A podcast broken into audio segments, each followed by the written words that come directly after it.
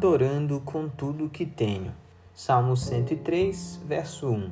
Bendiga minha alma, ó Senhor, e tudo que há em mim, bendiga o seu santo nome. Mais um salmo que nos ajuda a pensar em nossa postura e como devemos viver para Deus a cada dia. Davi diz: Bendiga minha alma ao Senhor. Super intrigante, porque bem dizer aqui é o termo hebraico barak, que é uma forma de adorar de joelhos reconhecendo a soberania de Deus. Então, Davi não apenas quer falar sobre as bênçãos de Deus, como quer adorar a Deus se humilhando de joelhos e em reconhecimento, é claro, da grandeza de Deus. Mas ele entende que não apenas os seus lábios devem adorar a Deus, como todo o seu corpo.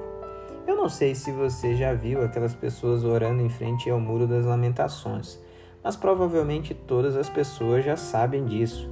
Eles chegam bem cedo, leem seus manuscritos e começam a balançar o corpo inteiro em oração, pois acreditam, acreditam que todo o seu corpo deve orar junto com eles.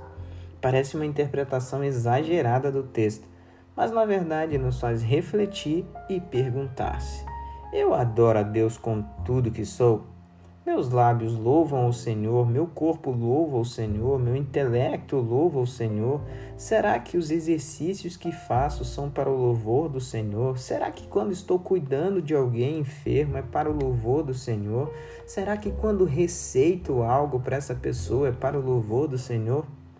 Que Deus nos ajude a bendizer o santo nome com tudo que há em nós. Eu sou a Dona Irã e este foi o podcast Ombro Amigo uma palavra de esperança em tempo de aflição.